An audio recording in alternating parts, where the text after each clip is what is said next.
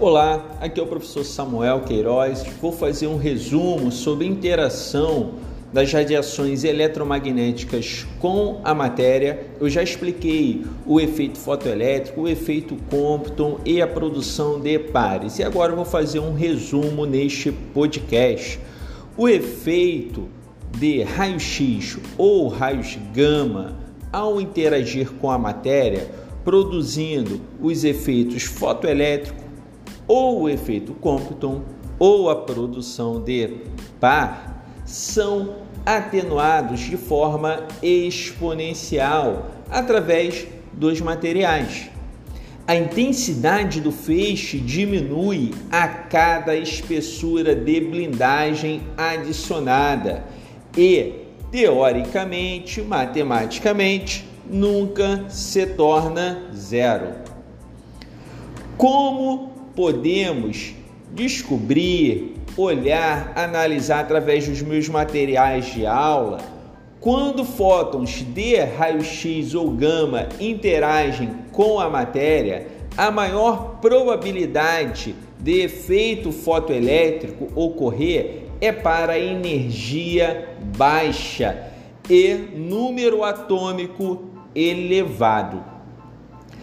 Aumentando a energia do fóton, o efeito fotoelétrico decresce e aumenta a probabilidade do efeito Compton, que aumenta significativamente para elementos químicos de número atômico baixo.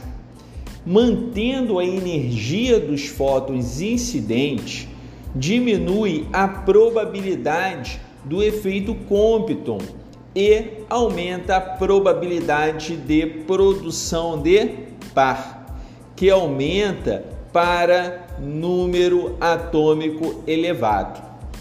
Este processo de interação dos fótons com a matéria fica representado com maior clareza comparando um elemento de baixo número atômico, por exemplo, o alumínio, com outro elemento de alto número atômico, exemplo, o chumbo, e somente variando a energia incidente.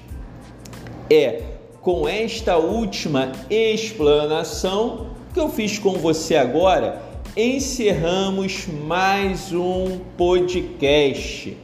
Nesta aula, nós abordamos os efeitos fotoelétrico, Compton e produção de par através de outros podcasts né, que, eu, que eu estou desenvolvendo cada vez mais para os meus alunos, né? Falei também sobre a aniquilação, ok? E a importância relativa de diversos processos relacionados à interação da radiação eletromagnética com a matéria, ok? Eu sou o Samuel Queiroz e me encontre no próximo podcast. Se alguém tiver dificuldade, pode entrar em contato através do meu número de, WhatsApp, né, que é DDD 21 980 820304 ou através do e-mail